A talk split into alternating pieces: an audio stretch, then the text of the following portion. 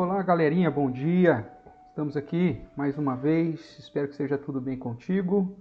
Começando mais um devocional Filho meu se liga. Hoje, dia 6 de maio de 2020. Nós vamos fazer a leitura do livro de Provérbios, capítulo 4, do verso 1 a 6. Diz assim a palavra do Senhor: Ouvi, filhos, a instrução do Pai, estai atentos para conhecerdes o entendimento porque vos dou boa doutrina, não deixes o meu ensino. Quando eu era filho, em companhia de meu pai, tenro e único diante de minha mãe, então ele me ensinava e me dizia: Retenha o teu coração as minhas palavras, guarda os meus mandamentos e vive. Adquire a sabedoria, adquire o entendimento e não te esqueças das palavras da minha boca, nem delas te apartes. Não desampares a sabedoria e ela te guardará ama e ela te protegerá. Nós temos estudado as exortações de Salomão no livro de Provérbios, que faz questão de chamar a atenção dos jovens de um modo especial, a quem ele carinhosamente chama de filho meu ou meu filho, apontando os benefícios de ser sábio. E ele mostra que a sabedoria pode ser adquirida, a sabedoria pode ser alcançada, a sabedoria pode ser experimentada. No capítulo 4, ele praticamente vai recapitular tudo o que ele já disse sobre a sabedoria, reforçando inclusive os benefícios que a própria sabedoria nos traz.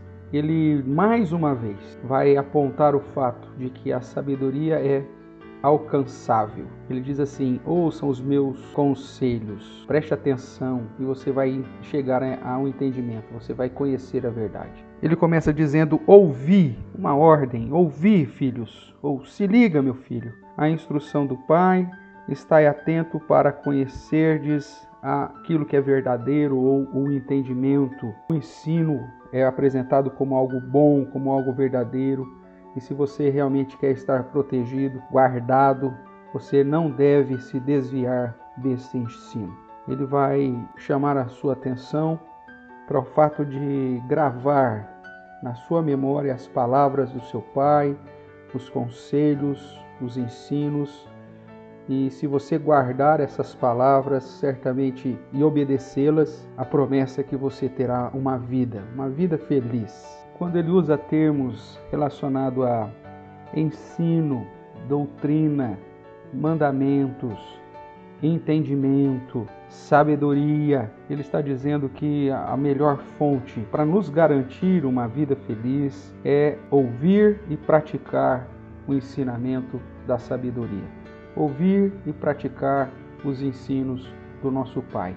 Ouvir e praticar os bons conselhos daqueles que temem ao Senhor e que andam nos seus caminhos. Só que ele apresenta então que é possível que você a despreze. É por isso que ele reforça tanto a ideia: olha, fique atento, não deixes, não abandone, não se esqueça, guarde, adquire, não te esqueças das palavras, não te aparte delas porque infelizmente, se você não estiver atento a estes bons conselhos e se você não estiver atento à palavra de Deus, infelizmente existe um certo perigo de esquecer de tudo isso. E ao invés de vida, proteção e cuidado, você pode desfrutar justamente do contrário.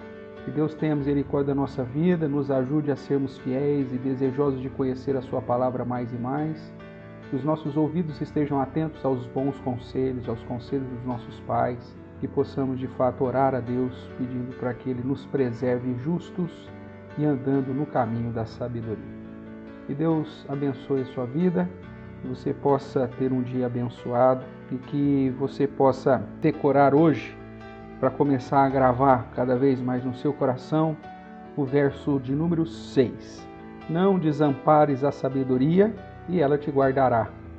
Ama-a e ela te protegerá. Um abraço, fica com Deus. Tchau, tchau.